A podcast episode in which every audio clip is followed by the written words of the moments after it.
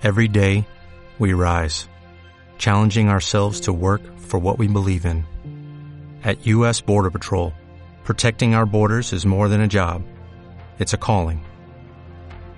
Agents answer the call, working together to keep our country and communities safe. If you're ready for a new mission, join U.S. Border Patrol and go beyond. Learn more at cbp.gov/careers.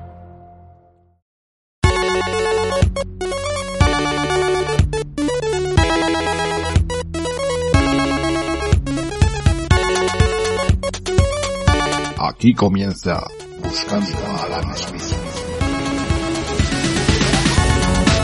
Bienvenidos una semana más a Buscando a Alan Smith y el podcast en el que hablamos de cine durante una horita más o menos, un poco más, a veces nos pasamos, y en el que hoy, pues como, como siempre, vamos también a hablar de cine. No hay, en eso no hay sorpresas. Pero sí, es una gran sorpresa siempre eh, tener gente como eh, Foncho. Muy buenos días. Qué sorpresa.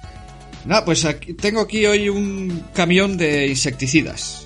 Eh, por, por lo que pueda pasar, por lo que nos podamos encontrar eh, al salir de, la habitación. Y decir que somos tres, que mi padre decía de niño, eh, cuando éramos niños, somos tres, eh, araña, pinche y cortés. Así que cuidado con, con ese tema. Bueno, pues todo esto acaba de decir Foncho que nadie se ha enterado. Bueno, yo tampoco os creéis que me he enterado mucho, pero, pero creo, creo que tiene que ver con la película que vamos a comentar hoy, que es Enemy, eh, al, final del, al final del programa. Y es una pista que, bueno, está- es una pista casi rozando el spoiler, diría. El mensaje de Foncho es igual de crítico que la película en sí, ¿eh? Sí, Es sí. una cosa- Lo que mola de esto Sí, es sí. que puedes hacer spoilers, eh, pero da igual, porque la gente no se va a enterar. no se va a enterar. Incluso, Está claro, está claro. incluso habiendo visto la película. Yo llevo, Sí, yo sí. llevo, yo llevo tres días eh, buscando entrevistas de, de Gyllenhaal y de Villeneuve eh, en las que se hable del final y en las que digan algo y me den una señal, pero Villeneuve hizo un comunicado y dijo que, que el final no importaba, que lo importante era otra cosa, que, que no, que no nos liásemos. Pero bueno, vamos a hablar de esto. Vamos a hablar de esto más adelante. Peliculón, hay que decirlo. Luego, luego. Y luego, ahora vamos a, al Rick Café, que es ahí donde nos sentamos, pedimos un café y nos, y nos comentamos lo que hemos visto durante la semana. Así que... Hola a todos, ¿eh? Hola a todos, ¿eh? También estoy aquí. Ay, hostia. Ha venido Ángel, ha venido.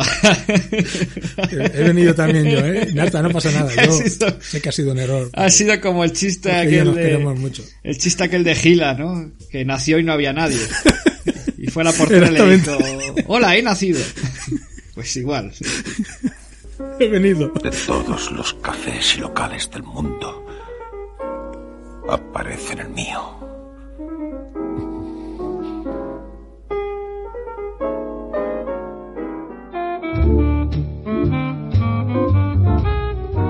Bueno, esta semana ha sido, ha sido prolífica, ha sido productiva, poco productiva.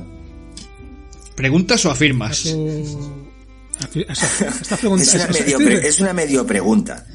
Porque por un lado, yo creo que ha sido poco productiva, pero por otro, ¿Qué os pasa hoy que habláis todos tan raros? ¿Queréis hablar bien? Y En la- que se sí, entienda. tío. En No, la no, peli esta de no, tío, Villeneuve, que esa- nos ha la peli- dejado.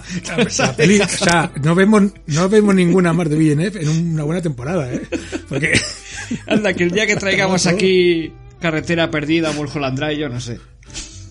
Ay, cabeza borradora, cabeza borradora. Wow, Esa, esa. quita, Esa quita. yo creo que es la... bueno, ¿qué habéis visto? Ángel. Venga. vaya. Mm, Yo he visto...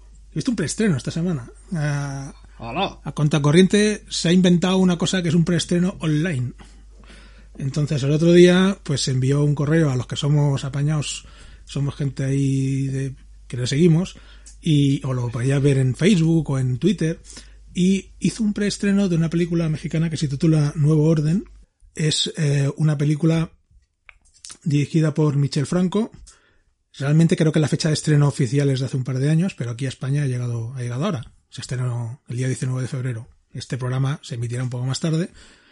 Perdón, lo diremos en directo un poco más tarde, pero la película se estrenó el 19 de febrero. Entonces, eh, a través de la aplicación Sale Virtual de Cine, que es una aplicación que ha promocionado a cuenta corriente, creo que con alguna otra distribuidora, em, pues podías ver durante el día 18 por la tarde, creo que fue, o el 17, no me acuerdo, la película durante 5 horas estaba disponible con un código que te enviaban. Entonces la pudimos ver online. Además del preestreno que se hacía en salas de cine, lo vimos en casa.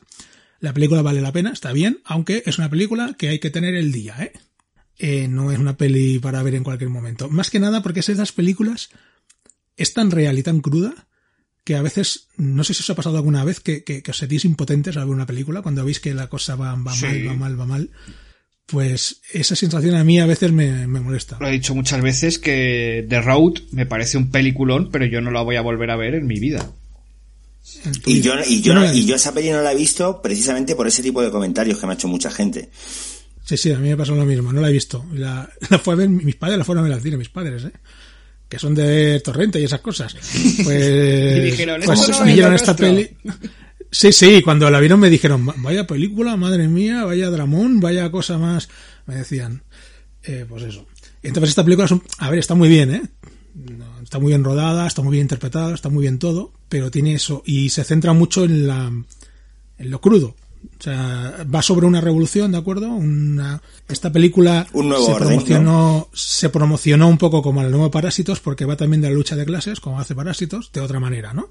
Pero aquí es una revolución popular contra los ricos, porque los ricos viven muy bien y los pobres viven muy mal. Pero eso te lo explicas un poco por encima para que tengas un poco de esto y luego se centra ya en, en lo crudo de la situación y en cómo lo vive cada uno y esas cosas. Entonces, está muy bien. ¿Es, es honesto el título? Es honesto. Es honesto. O sea, nuevo orden y hay un nuevo orden. hay un nuevo orden que puede ser bueno o puede ser menos bueno o puede ser, puede lo que sea. Pero es honesto. Yo la, la recomiendo. Joaquín, ¿Os acordáis de, Joaquín Prat? Sí. Pues eso. Sí, la recomiendo. La gente que íbamos a los videoclubs en su momento, pues veíamos a, a Joaquín Prat en las carátulas. Pero tú sabes que esa misma pegatina la ponían también en el aceite y la ponían también en el detergente, ¿no? Bueno, y dentro de las películas, eh, había cada película que tenía... Lo que Joaquín Prat estaba recomendando Gremlins 2. Sí, era, era la gracia de verle ahí al tío. Que luego las películas pues eran muy, variopintas, eran muy variopintas, ¿eh? Era sello de calidad, ¿no? Joaquín Prat. Sello de calidad, claro. Sello de calidad. Muy bien. Joaquín Prat. Pues entonces, gracias por la recomendación, o sea, película para no ver cuando estés de bajona y verla cuando estés mm, de subidón, ¿no? De subidón. De subidón. Sí, que todo te importa. Y que no te importa todo. Cuando tengas dinerito ahorrado en el banco, te la ves. Poncho. Bueno, yo he terminado de Terror, la, la serie de en Amazon Video, eh, basada en la novela de Dan Simmons, que a, la, que a su vez está basado en un hecho real de 1845, que fue la, la expedición Franklin, en una expedición británica de dos barcos. Uno se llama The Terror, por eso la serie se llama así, y otro se llamó Airbus, que va, buscan el, eh, una nueva ruta hacia América por, por el Ártico. Entonces hace, hace mucho frío en el Ártico. Hay que tener cuidado porque porque el hielo se, el agua se congela y los barcos se quedan un poco ahí, que ni para adelante ni para atrás. Es una serie así de combustión lenta, digamos, muchos personajes, mucho, muchas eh, subtramas. Y está muy bien porque mezcla mucho, muchos géneros, el género de la supervivencia, de la aventura, tiene toques eh, de terror fantástico, eh, bueno, un, collage muy, muy apañadito. Tiene una fotografía muy bonita eh, y muy desasosegante, ¿no? Este eh, blanco, ¿no? Que no se sabe dónde acaba el, la nieve y dónde empieza el cielo. Y... Sí, qué angustia eso, ¿eh? Em, es, es, es, o sea, está bien, la estás viendo y, tienes esa sensación de, ay, que esta gente que malo es, es mal rollera, ¿no? no diría tanto, pero por momentos sí. No tanto como que lo estés pasando mal todo el rato, no. Tampoco es. pero bueno. Claro, es que están aumentando las producciones mal rolleras de todas maneras, ¿eh? Pues es que son muy buenas algunas. Esto es producción de. Producción de Ridley Scott. que compró los derechos de la novela y dijo, venga, hay una segunda temporada que yo creo que no tiene nada que ver, porque es en Japón en la Segunda Guerra Mundial. No, no creo que tenga nada que ver. Debe ser algo así antológico, tipo Fargo o tal. Es que yo Pero voy a bueno. hablar ahora de la primera temporada, es que yo voy a hablar ahora de la primera temporada de, de Rise, Raised eh, by Wolves. Sí, ¿no? También de No sé si sabéis cuál es. También Sí. de Ridley Scott. Y también Mal Rollera. Entonces, bueno, entonces tenemos la tuya, que es, que es Mal Rollera, la de Ángel, que es eh, también Mal Rollera, ¿no? Bueno, pero la, la de Ángel es una película. Pero es mal rollera. ¿Dónde, puede- dónde podemos ver de terror? En Eh, en Amazon Video. Amazon. Vale. Pues ahí lo dejamos en Amazon Video y voy yo. Eh, primero, para cambiar un poco de tono, voy a hablar de una película que es un western. Un western que se ha estrenado hace poco en Netflix, era, ¿no? Noticias Sí. del Gran Mundo. Noticias del Gran Mundo, dirigida por Paul Greengrass y protagonizada por Tom Hanks, Helena Sengel, Tom Astor. Helena Sengel es la niña, es un vaquero que acompaña, bueno, un vaquero, que también lo he dicho como si, ¿sabes? menuda, menuda faltada al personaje, ¿eh? un vaquero.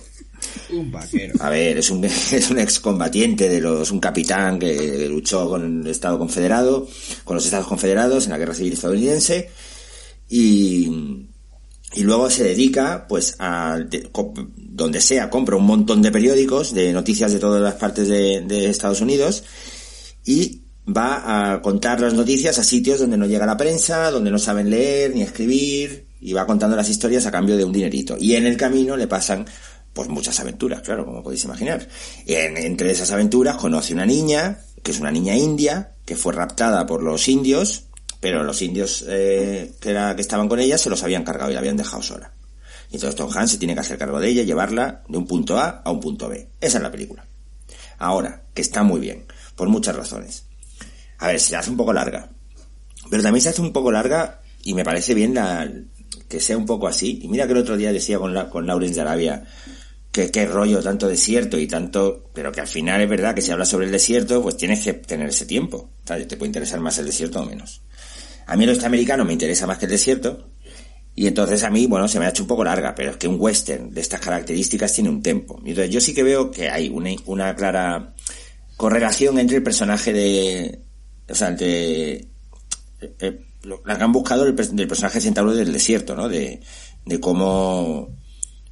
De cómo John Wayne trataba a su sobrina, Natalie Wood, y cómo aquí eh, Tom Hanks eh, tal vez contacto con la niña. No tiene nada que ver, claro, evidentemente. Evidentemente todo es blanco en este aspecto. Es Tom Hanks es este gran actor que aparte es una suerte de James Stewart y que siempre será ese personaje amable en el que todos nos podemos ver reflejados. ¿No? Es el gran éxito de Sí. Tom Hanks. Que es el personaje anónimo, el héroe anónimo. Y en esta película lo es una vez más. La película está muy bien, la niña se sale, lo de la niña no es normal, la interpretación se sale y estos, estos yankees tienen ahí un, un ¿cómo se dice? Un, Una cantera. una masía, iba a decir. La masía, sí. ¿Cómo se dice? Una cantera. cantera. Una cantera. Gracias. Gracias, gracias, que no me salía. Que tienen ahí una cantera que es, que es espectacular. Es que cual- cualquier niño de estos que salen, que son ya unos profesionales eh, increíbles. eh. Bueno, pues está muy bien. La química que hay entre el personaje de Tom Hanks y de, de Tom Hanks, perdón, y de la niña también está fenomenal. Y luego a mí lo que más me sorprende de todo es que esta película, de corte intimista, de road movie moral, con moralina, de, mm, del honor en tiempos de, del honor en tiempos de, cana- de canalladas, pues está dirigida por Paul Greengrass, que es el artífice de, eh, bueno, aquella especie de película oportunista sobre la- el, el United 93, que era un avión que no chocó contra las Torres Gemelas, que se chocó Ah, en sí. otro lado, Sí, sí. que no era muy buena, la verdad. Pero es el de las películas de Jason Bourne, donde yo creo que va, en esas películas va a 40 planos por minuto, ¿no? Pues posiblemente. Tranquilamente. ¿no? Y con la cámara en la mano con tembleque. y con la cámara en la mano eligiendo las, las partes en las que menos se, en las que menos se ve. Pero es verdad que como director de las películas de Bourne es espectacular, porque a mí esas películas me parece que están dirigidas increíbles. Pero que la primera, ¿eh? pues aquí se ha ido al otro lado totalmente. Es decir, el que espere ver una película de, de Paul Greengrass animadita, no lo es. Pero es, pero sin embargo está muy bien la peli. ¿Se ha comprado un trípode? Eh, sí, sí, sí. Se ha comprado un trípode para poder ya poner la cámara fija porque ya se lo pedía al cuerpo. Es que también tú imagínate lo cansado que tiene que ser para no parar de hacer películas tan de, de realización tan Sí. tan flipada, Hombre, ¿no? A Rodrigo Sorogoyen, si alguien por su cumpleaños le regala un trípode también, un trípode. Tampoco pasaría nada, ¿no? no pasaba nada. A ver si Ah, pero es que a mí me gusta también, porque si cuando se hace bien, la cámara en mano cuando se hace bien es espectacular. Sí. Esa, esa es la clave, Jorge, cuando se hace bien. Hombre, pero es que en las Sí. pelis de Sorogoyen se hace muy bien. En el Pero hay- reino, Sí. Hay veces Sí. que hay veces que hay dos personajes sentados hablando y está la cámara temblando, que dicen, "Pues, no hace falta, ¿no? ya, ya. pero también porque los cámaras, la- también los cámaras de esas pelis se meten unos tutes que no son normales. Sí, pero es un, yo creo que es un temblor buscado, porque no... O sea, no, no. ¿Tú que es un crees? temblor buscado, yo creo. Yo a veces no pienso, No es, a un, ver, no es un temblor, no me da la sensación de que es un temblor propio de. Ah, del- bueno, es que yo no sé a la qué temblor te refieres, claro, pero podría, no sé, yo he visto temblores de cámara que, que bueno, pues ya está, si es que también es verdad, si es que estás con, estás con la cámara ocho horas seguidas, y vosotros habéis estado en rodajes y sabéis cómo es eso. Que sí, que sí. Pero estaría diciendo Miguel que Sorogoyen le da como 10 cafés al cámara antes de rodar o algo así. Porque Sí. lo busca eso. Sí, sí. Pues mira, a mí me ha parecido que Miguel lo que viene a decir es que Sorogoyen le podría gustar más si dejase la cámara un poquito más quieta, ¿no? Sí, En algunos momentos, sí, también, también. Quiero decir también que lo he pillado yo. en algunos momentos, cuando la, cuando hay acción, claro, cuando hay acción, Que no me quede yo con la duda, que personajes- te quedas tú con la duda. cuando el cámara está persiguiendo al personaje y tal, pues está muy bien el tembleque. Ahora sí, si los personajes están quietos y están hablando, pues eh, a, a lo mejor no hace falta. Ya, a Digo veces yo. es verdad que estorba un poco. Es verdad que a veces sí. Depende de cómo sea la secuencia. Si la secuencia de repente es... Porque normalmente la cámara se fuerza a moverla en las secuencias de tensión, pero si los actores a veces están muy, muy con mucha tensión, si los actores están con tanta tensión, baja un poco la tensión de la cámara, porque si no se nota la cámara al final, ¿no? Sí, claro. es que eso es lo peor. Eso me pasó a mí un poco con las películas Si de está bien hasta que alguien dice, joder, cómo se mueve el cámara. Ahí ya es cuando empieza a cantar, claro. La, la- las películas de Bourne, la primera, que estaba dirigida por un señor, que ahora no me acuerdo cómo se llama, Doug Liman. Mira, me ha venido enseguida. Doug Liman. Sí. Me encantó. Y me gustó precisamente eso, que estaba muy bien planificada, muy bien cuadrada, todos los planos, muy chulo, había acción, pero... Y la Es segunda que ya... La, la, la, Clayman, eh, eh, dirige muy bien ese tío. dirige muy bien. Y luego ya, cuando se encargó ya Gringas a partir de la segunda, pues es eso, es el, el control, el- el movimientos de cámara, que yo miraba la película y digo, no, no estoy viendo nada. Sé que se están peleando, pero ya está. Y luego sé que, que Jason Bourne es el que gana porque se va, el de la habitación. porque, porque es el que queda en pie, ¿no? Dices, ah, pues ha ganado. sí, sí, sí, exactamente, pero vamos, que lo demás no he pillado una mierda. Y, y- y ahí está el tema. Y es lo que me gustaba de la primera, que me decepcionó un poco. Luego es verdad que tiene otras, evidentemente tiene sus ventajas. Luego el, el- el estilo que le da Gringas también está muy bien, claro.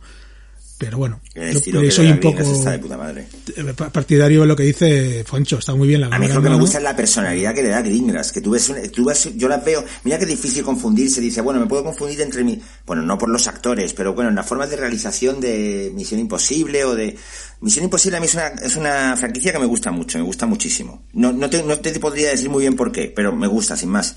Me lo paso bien viendo las películas. Y, y a mí, mira que tiene clichés, ¿eh? Pero los tiene de otra manera, no sé, me parece como, todo tiene muchísima calidad. Me parece que Tom Cruise como productor es, es o sea, que ahí, lo, ahí sí que se lo- que como productor es buenísimo. Me parece que Están todos los haciendo detalles dos. los cuida muchísimo.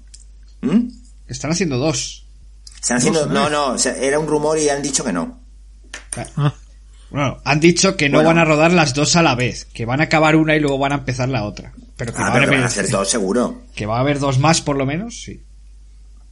Bueno, espera, ¿Cuántas llevamos ya? siete creo.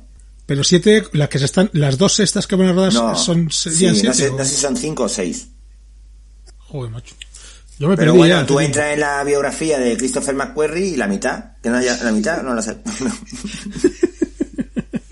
Esto es como el quita de Fast and final. a, a, Lee, a, a Lee, no, eh, A John ¿cómo era el Woo. de la dos? John Woo. A John, John Woo. Woo.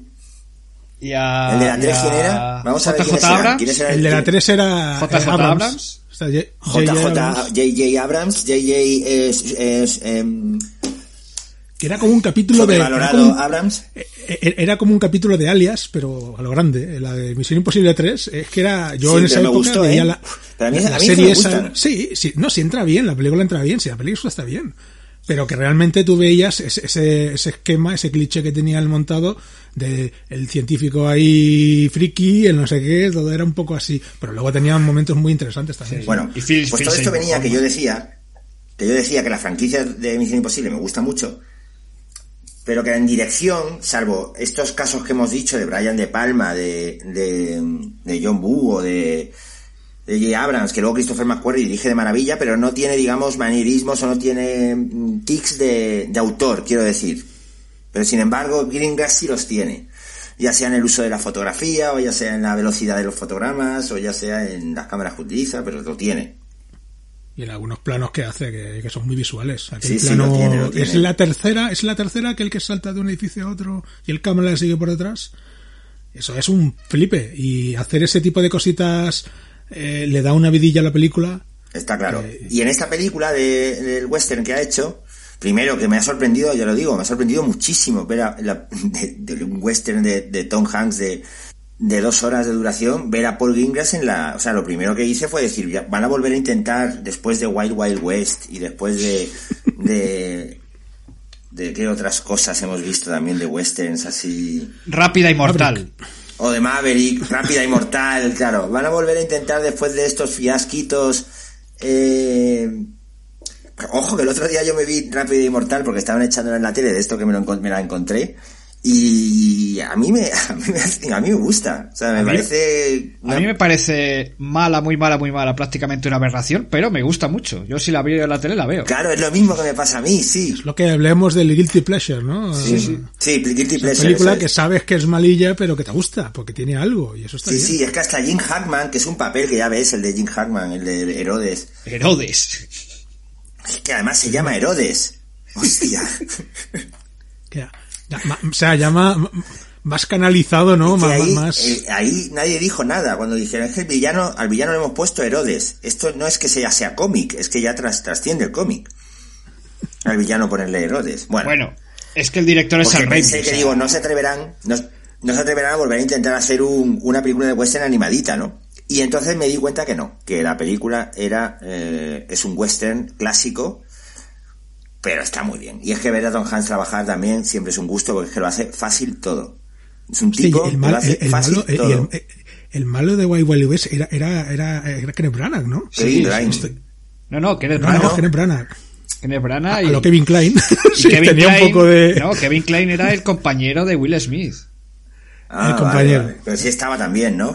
Sí, Sí, sí, sí. Joder, es que hubo mucha gente involucrada en aquello, ¿eh? Sí, sí. Hay carreras que no se han... Porque, porque Kevin Klein... ¿Qué ha pasado con Kevin Klein? ¿Qué? Bueno, ¿Qué ha hecho? ¿Qué hace? Digo yo eso. no, no te voy a decir tal. ¿Qué A pasó ver, con, con, eh, con, eh, el director? Fue Barry Sonnenfeld, ¿no? Y se acabó ahí. ¿Eso? Y, y ahí se quedó. Porque hay que decir que todo esto viene...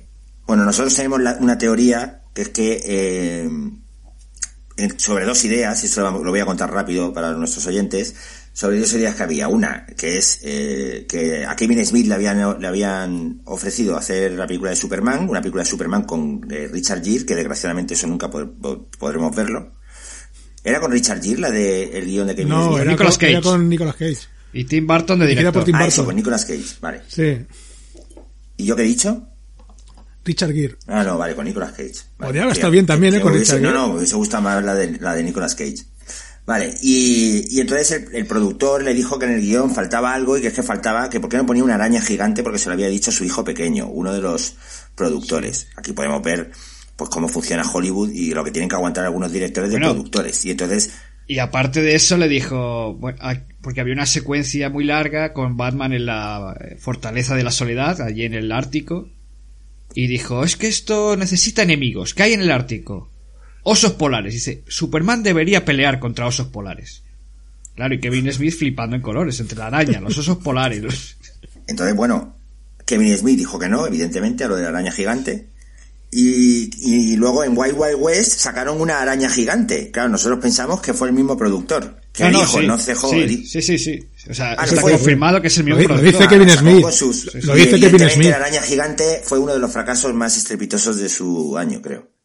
Esto, claro, en la masterclass de Kevin Smith, buscarla en YouTube, creo que es eh, increíble.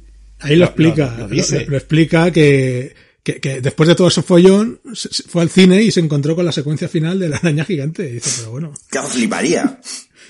Eso que dijo, adivinar cuál fue la, la siguiente película que hizo este hombre. Y dijo Wild Wild West. Y entonces toda la universidad que estaba allí, todo el público, se echó a reír. Porque claro, allí aparece la, la araña gigante que quería este productor. La araña gigante. Qué bueno. A ver, Kevin Klein, después de Wild West, La casa de mi vida, no sé cuál es, Orange County, El Club de los Emperadores, no, la verdad es que... Nada, nada. La Pantera Rosa, aquel remake de la Pantera Rosa, ¿eh? El último show, como gustéis. La conspiración, eso está bastante Nada, bien. nada. Es, es, un, es una pena porque es un actor que está muy bien. Y, Y Barry Sonnenfeld, aparte de un par de... y Barry in que tenía un carrerón, ¿eh? Sí, Sí, sí. era Pues otro de después, Después de los- Wild Wild West... Era otro de los niños de Spielberg. Qué rápido, Sí. qué rápido se pasa la credibilidad de la gente en Hollywood, ¿eh? De todas maneras. Hollywood es... Había una frase que decía Almodóvar de aquí en España y creo que en Hollywood es multiplicado por, por 10. Que decía que algo así como que cuidado que estos que ahora te quieren aupar, cuando estés arriba te querrán pisar y, y tirar abajo, ¿no? Algo así. Pues eso es un poco lo mismo. A ver, después de Way Wild West, Barry Sonnenfeld, El Gran Lío, Hombres de Negro 2, Vaya Vacaciones, esta es la de la de Robin Williams, ¿no? Vaya Vacaciones. Exactamente. Sí. Eh, y luego hizo la tercera de la tercera de, de Main in Black una película de televisión de, de su detective en Hollywood veo aquí Beverly Hills Cop en 2013 y Siete vidas este gato es un peligro Pero eso ya es, eso ya es eh, a- También- a- acariciar el fango, ¿no? Ya. También ha dirigido Una peli, varios una capítulos peli- de una peli en 2013. Pero claro, en 2013 todavía no había eh, streaming. o sea que era para hacerla para DVD. 42 minutos dura esto eso debe ser un capítulo raruno y luego ha hecho Qué pena me da, eh, porque me gustaba mi Barry Sonnenfeld. ha dirigido uno- unos cuantos capítulos de la, de la serie, una serie de catastróficas desdichas, que también ha dirigido varias cosas. Ah, bueno, pero a mí me gustaba porque era un director que arriesgaba mucho. Por ejemplo, Sí, sí, sí, hizo la película esta que se llamaba Toys con Robin Williams, que era una que era una rayada. Y ahí se hicieron muy amigos estos dos. Bueno, vosotros no sé si sabéis la, la anécdota de Barry. Sonnenfeld, ¿no? Barry Sonnenfeld empezó, empezó en el cine para adultos. Sí, sí, sí. Cuenta, cuenta. Y bueno, un día por la mañana, muy pronto, rodando, primera escena, cine para adultos. Bueno, pues pasó algo que no debía haber ocurrido.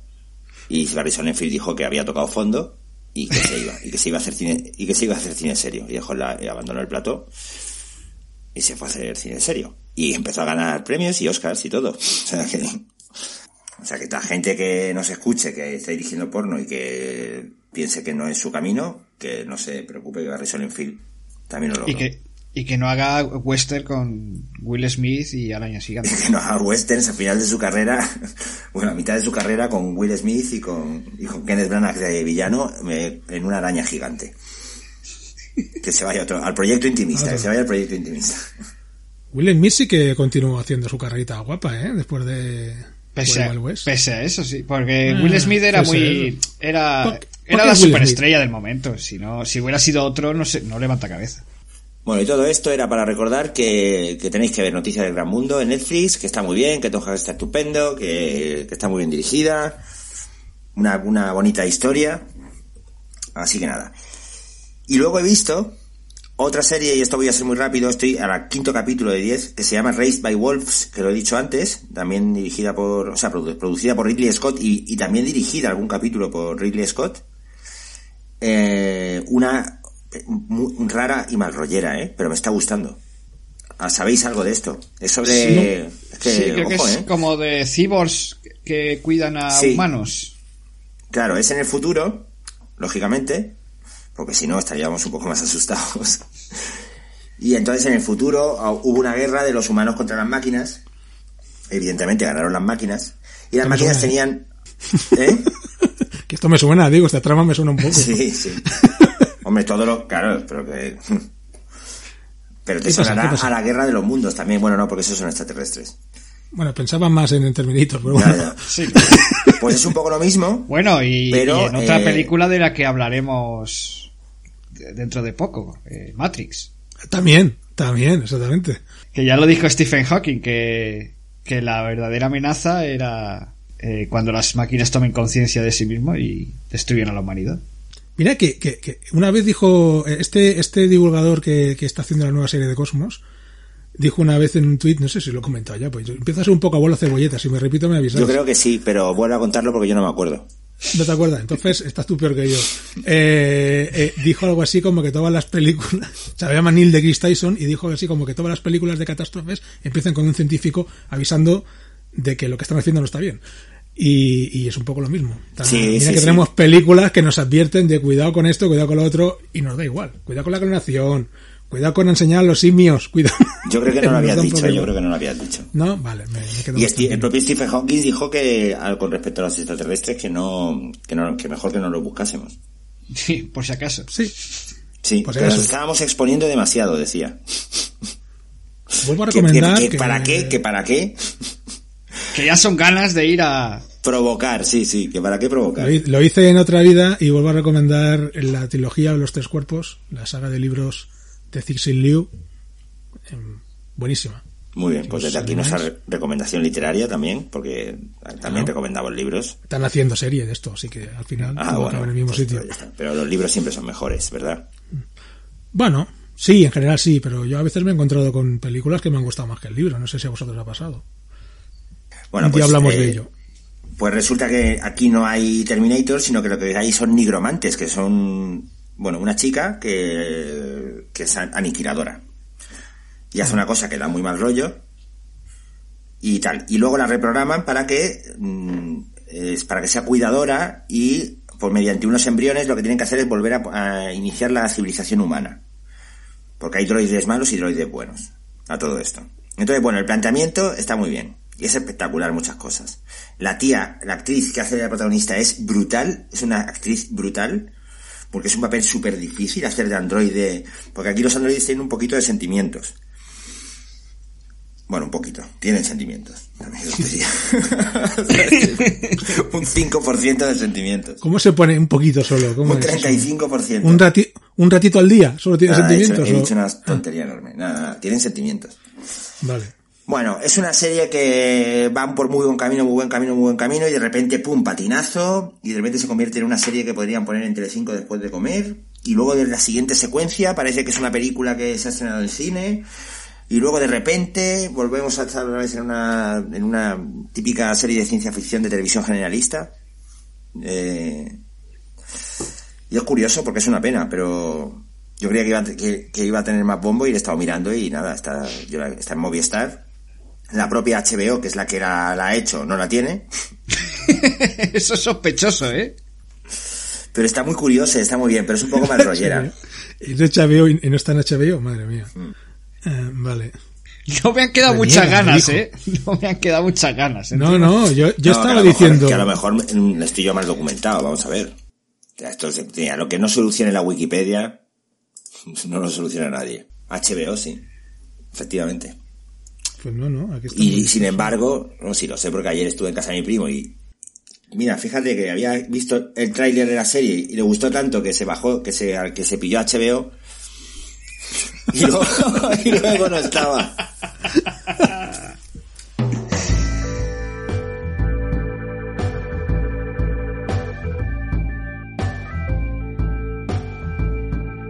Not, not quite my tempo.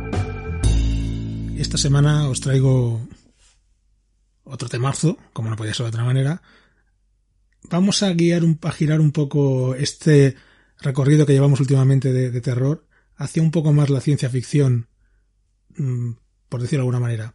Esta semana os quiero poner el tema principal, que a mí me encanta, de la película Godzilla, del año 1954, dirigida por Ishiro Honda, música de Akira Ifukube. Esta película aquí en España se tituló Japón bajo el terror del monstruo. Somos así de especiales aquí con los títulos. El tema es muy pegadizo, el tema es una pasada, el tema es una maravilla. Es este estos ritmos de cuerdas eh, que enganchan. Y os recomiendo, siempre que podáis, que escuchéis las bandas sonoras de las películas de Godzilla. Sabéis que la, la saga de Godzilla es una saga muy longeva, han hecho un montón de películas. Cuando ya la había Toho, Toho que es lo- la productora que lo, que lo gestionaba, había dicho que no hacían más, la recuperaron con Shin Godzilla. Os recomiendo que siempre que tengáis oportunidad, ya sea por plataformas o que encontréis un disco en alguna tienda, escuchéis bandas sonoras de la saga de Godzilla. Cualquiera de ellas. Todas valen la pena. Todas son muy buenas. Y todas mm, a nosotros nos cuesta, en Japón estas películas lo petan, pero aquí a nosotros nos cuesta a veces disfrutarlas porque son, digamos que tienen una factura un poco rara. Pues las músicas son otro rollo. Y para, por ejemplo, pues es- este tema que os vamos a poner, disfrutadlo porque vale la pena.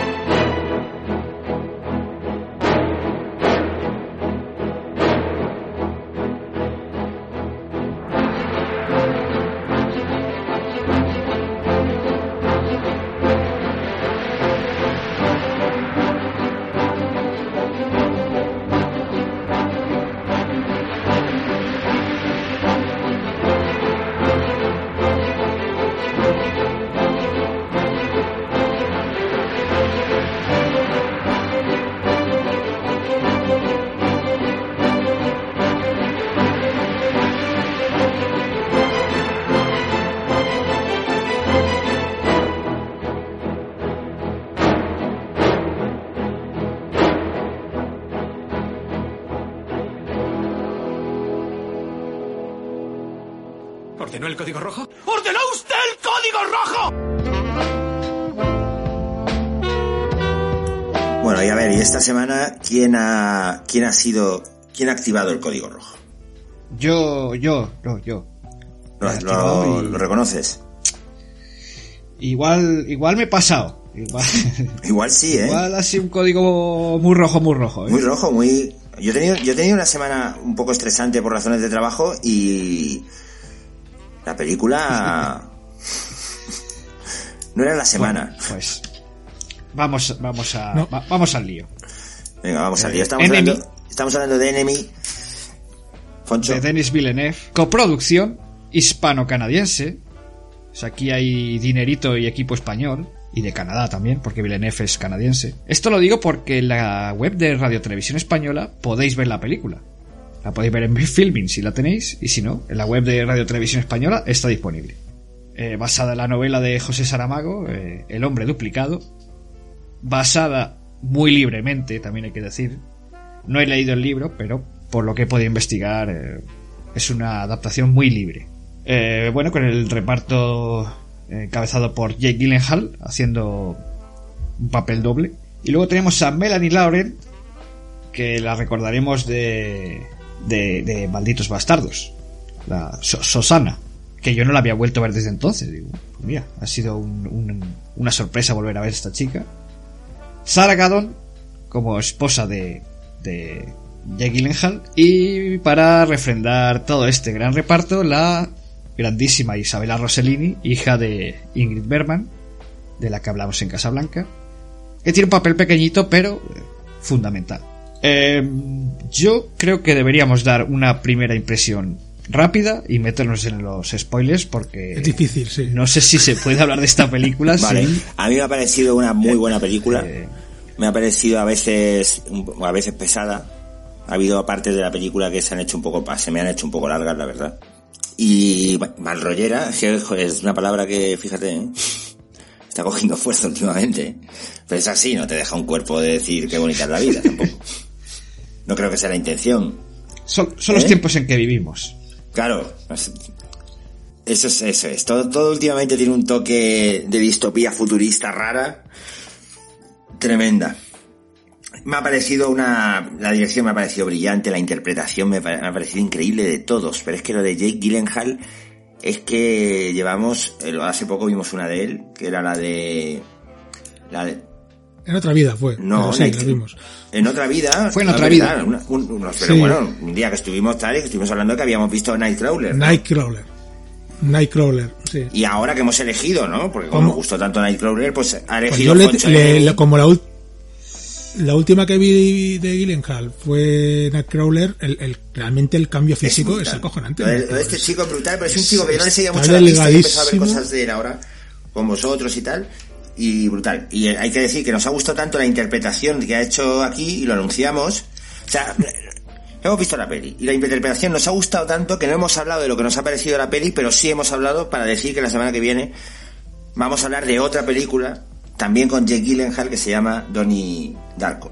No confundáis, No, confundáis con esa Donnie peli y no Brasco, Donnie de Brasco. Johnny. Depp Que- haciendo de- exactamente, de infiltrado. infiltrado y Al Pacino. Sí, no, no, eso no.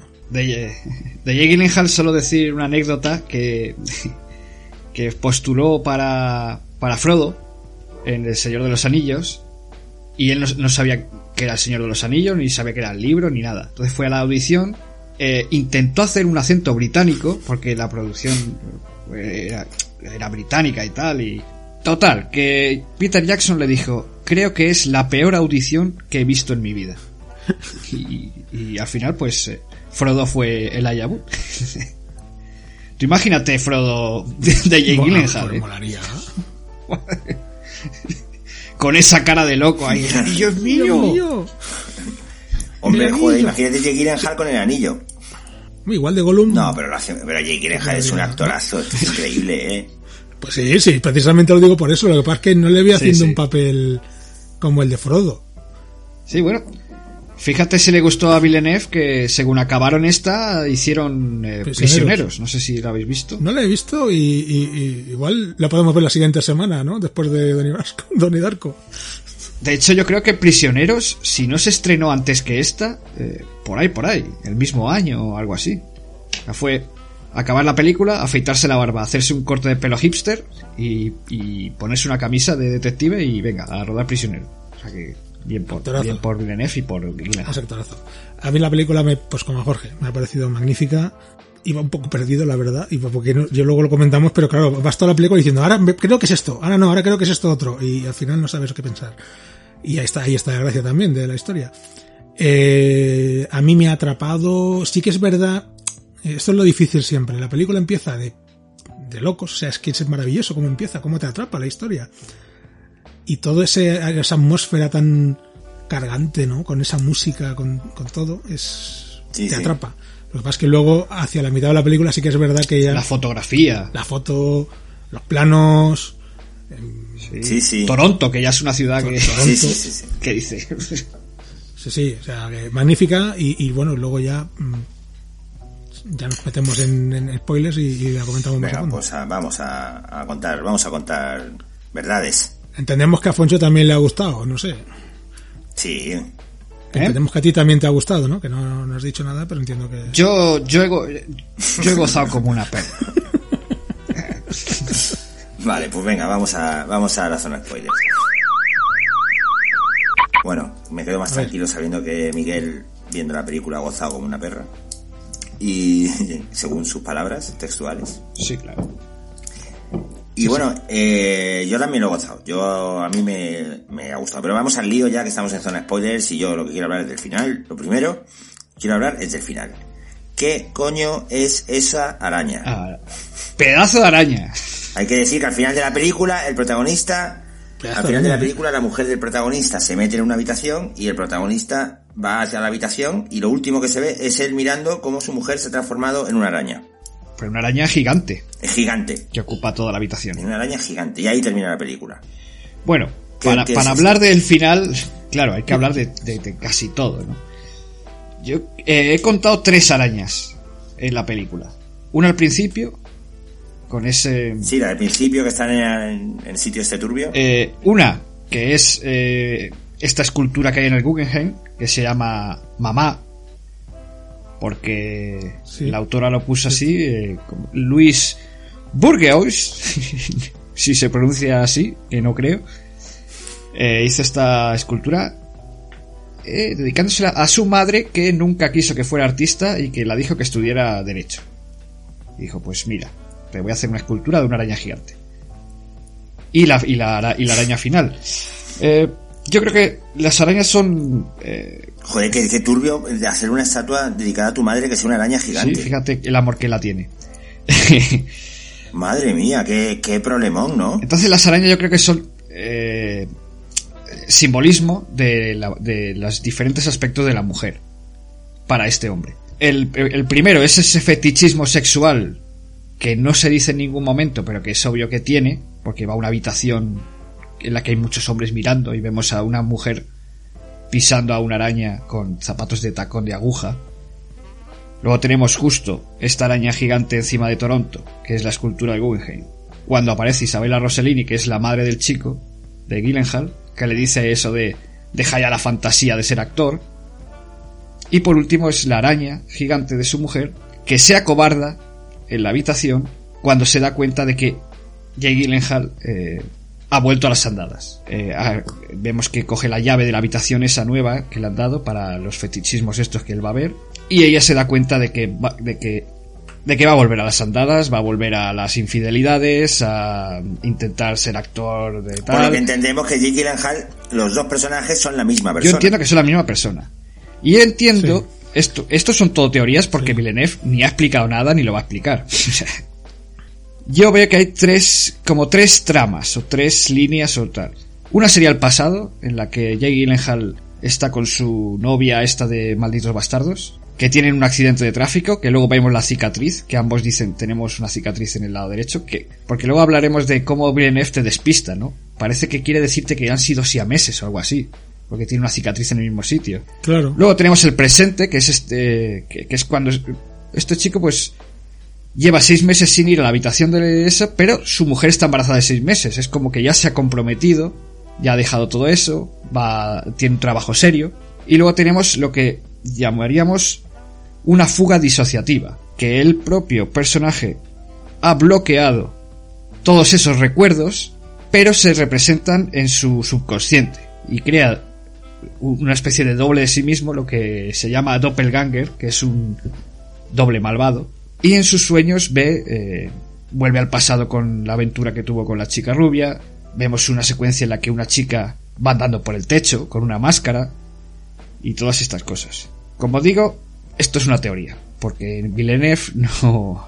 eh, Además, eh, es- eso sí que no me termina de gustar, es que juega el despiste con estos detallitos de la cicatriz, dando a entender que pueden ser siameses, como que la radio se escuche que ha habido un accidente y antes de saber quiénes son apague la radio. Son quizá detalles demasiado forzados para confundirte. Yo sí, claro, yo, yo he estado leyendo teorías y hay otra, hay gente que tiene la teoría de lo que tú has dicho, pero añadiendo que el personaje de Jake Gyllenhaal es un profesor de historia de la universidad que, que estaba casado, que, está, que está casado con esta chica con, con la, vamos a ver, te digo el nombre Sí, con, eh, si es que lo que tiene internet Con Sarah Gadon.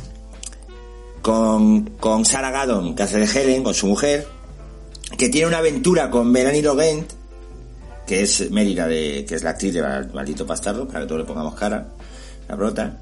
Y, y entonces, en una discusión con Melanie Laurent y, y entre Melanie Laurent y Jake Gyllenhaal, hay un accidente de coche, ella muere y él se salva quedándose con esa cicatriz. Sí, la teoría que estaba que, que está contando Jorge, yo es la que a mí me, me cuadra más, porque realmente es más o menos el sentido que tiene. Pone los cuernos a la mujer, por eso luego ella está tan eh, sospechando todo el rato, ¿no? Eh, has hablado con, con esta, has vuelto con una amiguita. Claro, cuando se refiere a ella, se refiere, luego- en principio, a esa teoría, bueno, la teoría de Foncho, y, y la que, bueno, los, parece que la, la oficial, más o menos, eh, habla de esto, pero luego, sin embargo, le dice que si, que si ha vuelto a verla, y, y esta teoría mantiene que ella se murió en un accidente de tráfico, Susana, la de Malditos Bastardos, entonces ahí, Sí, eso se desmontaría.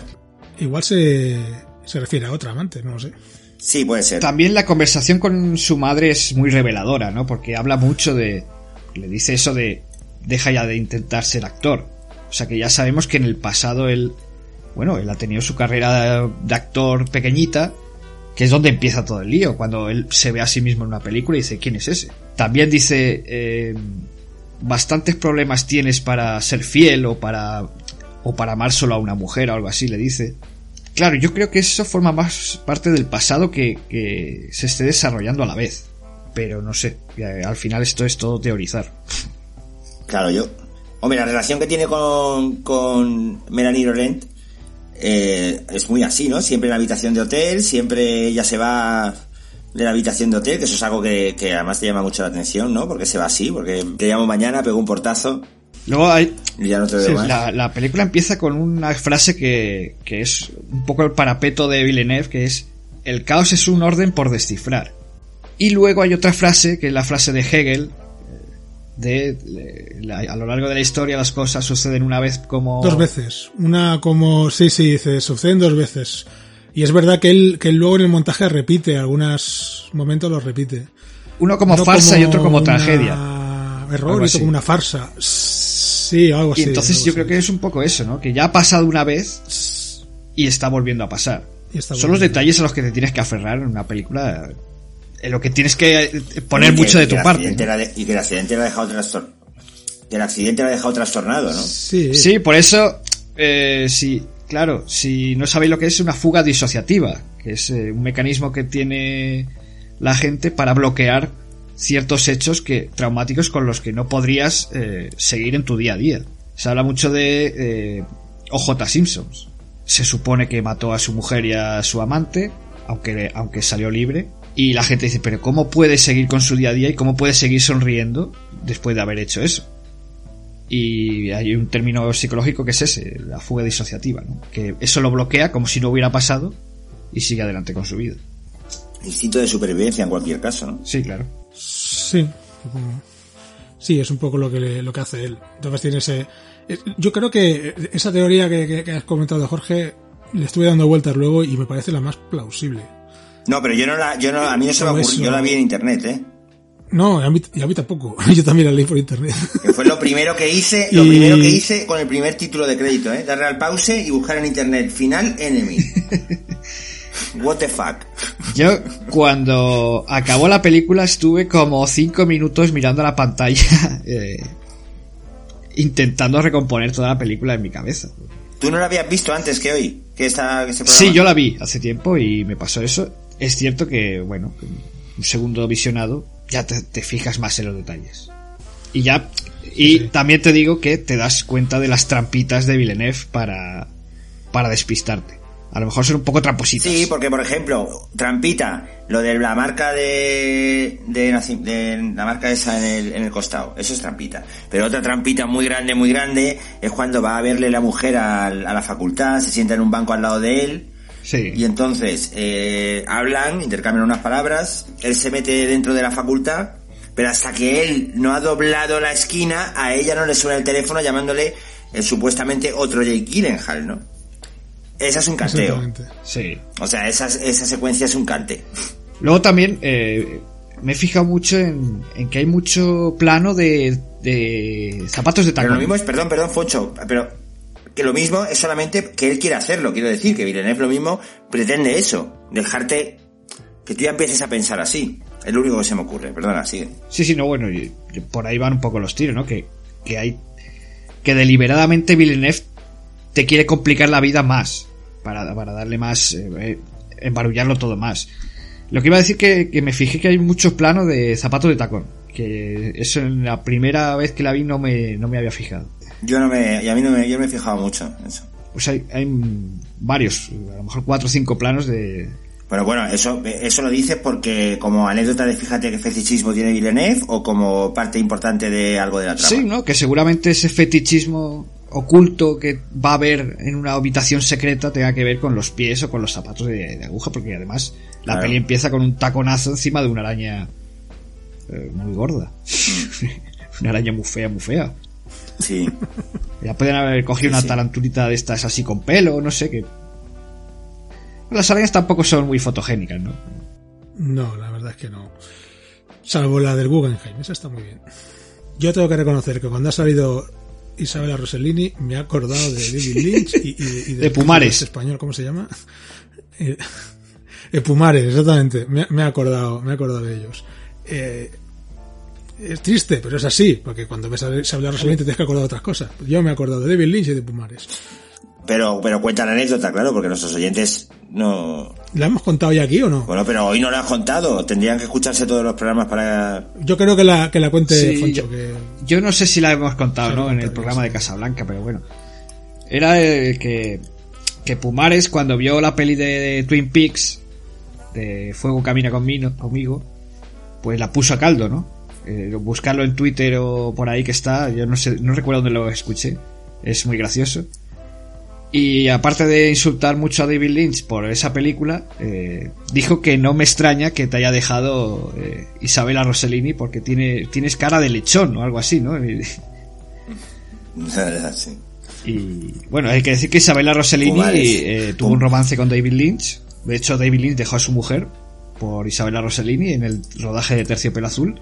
Fíjate qué bonito porque eh, eh, eh, Rossellini dejó a su mujer por Ingrid Bergman, que es la madre de Rossellini. Y Isabela Rossellini dejó a David Lynch cuando eh, abría la nevera y vio animales muertos y cosas raras que utiliza él para sus cuadros. Y dijo, pero este hombre no está bien. Y, y le dejó. Aún así siguen siendo... Bueno, cuando he dicho, fíjate, cuando he dicho, fíjate qué bonito, quería decir, fíjate qué curiosa la coincidencia, ¿eh? Aún así siguen siendo muy buenos amigos y tal.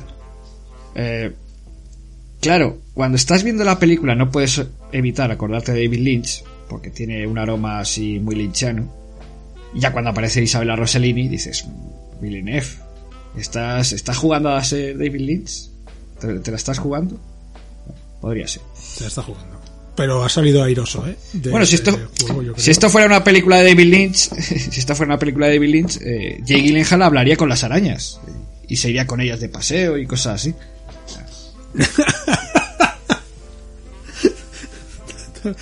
Claro. Puede ser, puede ser, sí, sí, sí. Vamos a ir finalizando y vamos a contar un poco la secuencia que más nos ha, o una de las secuencias que nos haya gustado. Bueno, yo voy a, voy a quedarme con el momento en el que Jake Gyllenhaal está en el espejo hablando como un loco. de, ¿Te has acostado con mi mujer? Y está así durante un minuto y luego sonríe y dice, eso, eso es el tono que, te, que voy a elegir. Pues, y te das cuenta de que está ensayando en realidad. Entonces, eh, eh, ahí te das cuenta de lo bueno que es este tío como, como actor. Yo creo que el final, cuando el Gyllenhaal profesor se cuela en la casa del supuesto Gyllenhaal actor y llega la mujer y todo ese sens- no sé, me parece muy mal rollero todo eso, pero muy bien. Sí, a mí, a mí también es a lo que más. Co- como, como, como la mujer le va llevando a su terreno a- y como yo ahí todavía tenía dudas, digo, pero a ver, ¿son dos o no? Sí, sí, y te angustia, y te mucho también pensar. to- ¿sabes? Porque yo hasta el último momento no he sabido nada. lo Sí, juro sí. de verdad. Yo creía, yo creía, de- os digo la verdad, creía que eran dos personas distintas y la mujer mm, pasaba del actor y le molaba el Jay Gyllenhaal al profesor y por eso se enrollaba con él. Y digo, esta tía está hasta la polla del otro y, y- bueno, perdón, hasta las narices del otro y, y- y- y no sé, eh, iba por ese camino hasta que al final pues ya... Sí, bueno, ahí hay, hay un momento en el que ella está llorando, ¿no? O, no, no está llorando, está acurrucada con él y le dice, por favor, quédate conmigo, ¿no? Eh, o algo Sí. así, o... Claro, sí. Claro, como... No te vayas. Como que ella sabe que, él- historia. Que esto ya ha pasado otras veces y dice, que quédate así, ¿no? No, no te vuelvas loco otra vez o tal. No, que no se te vaya la pinza. Que se le va, pero bueno. Pues hasta aquí hoy con Denis Villeneuve y la maravillosa Enemy, con todas las cosas que hemos contado. Nos podéis seguir a través de nuestras redes sociales. Ahora ya tenemos un montón de cosas. Tenemos Instagram, buscando a Alan Smithy, tenemos Twitter, bueno, sí, tenemos Twitter, tenemos Facebook, Sí, sí. Estamos en Spotify, estamos en iVoox, estamos por supuesto en nuestra querida y amada Radio Cercedilla. Y... En Apple Podcast. ¿Perdón? Y en Apple Podcast. Y en Apple Podcast. Para los, para los que manejan... Es que no, no damos Para los que tienen iPhone. Imaginaos un programa para los que tenéis, iPhone. para los que gastáis dinerito, como dijo usted Sí. la semana pasada, ¿no? Eh, Hace dos semanas, para que ya no es un móvil, que ya no es para llamar, que ahora es para la vida, Pero ¿quién usa los móviles para llamar hoy en día? Nadie. Que ahora es para la vida, que, que ahora ya es tu, tu dispositivo de confianza. Bueno, pues para los que tengáis un dispositivo de confianza caro, en Apple Podcast nos podéis escuchar y nada, y oye, un placer. Hasta la semana que viene con mucho más. Jake, Jake Gyllenhaal. Aquí os dejamos. Más. Aquí os dejamos con un poquito de musiquita de la película.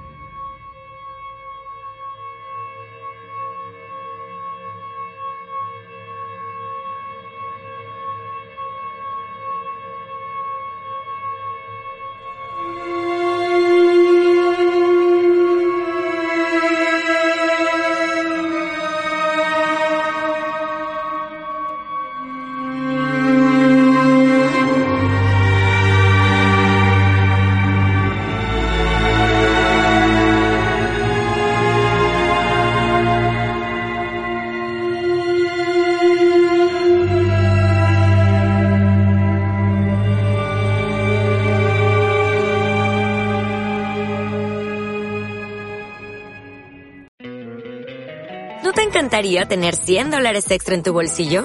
Haz que un experto bilingüe de TurboTax declare tus impuestos para el 31 de marzo y obtén 100 dólares de vuelta al instante. Porque no importa cuáles hayan sido tus logros del año pasado, TurboTax hace que cuenten. Obtén 100 dólares de vuelta y tus impuestos con 100% de precisión. Solo con Intuit TurboTax. Debes declarar para el 31 de marzo. Crédito solo aplicable al costo de la presentación federal con TurboTax Full Service. Oferta sujeta a cambios o cancelación en cualquier momento.